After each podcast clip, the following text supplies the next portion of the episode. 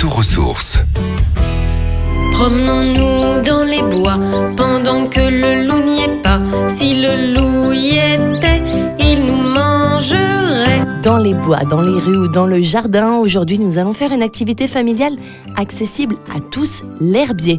Mais qu'est-ce donc? Eh bien, c'est tout simplement un objet réalisé à base de végétaux. Vous allez bien souvent le trouver sous forme de cadre pour décorer une chambre d'enfant ou encore de livret pour servir de moyen pédagogique à l'apprentissage des plantes.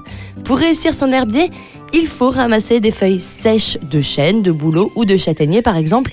L'humidité pourrait favoriser l'apparition de moisissures, c'est pour ça que j'insiste bien sur le terme sèche.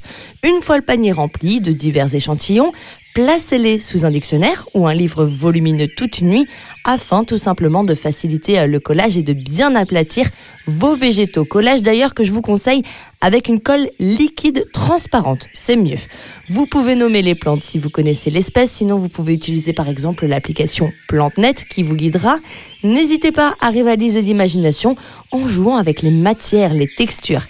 La terre, le sable peuvent agrémenter cette œuvre. La peinture peut s'inviter, tout comme le dessin. À coup sûr, vous comme vos enfants, vous allez en avoir plein les doigts. Il y en aura partout sur la table, mais pas de panique.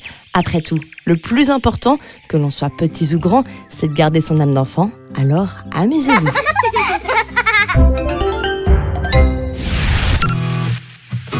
Retrouvez toutes les chroniques de Sanef 177 sur sanef177.com.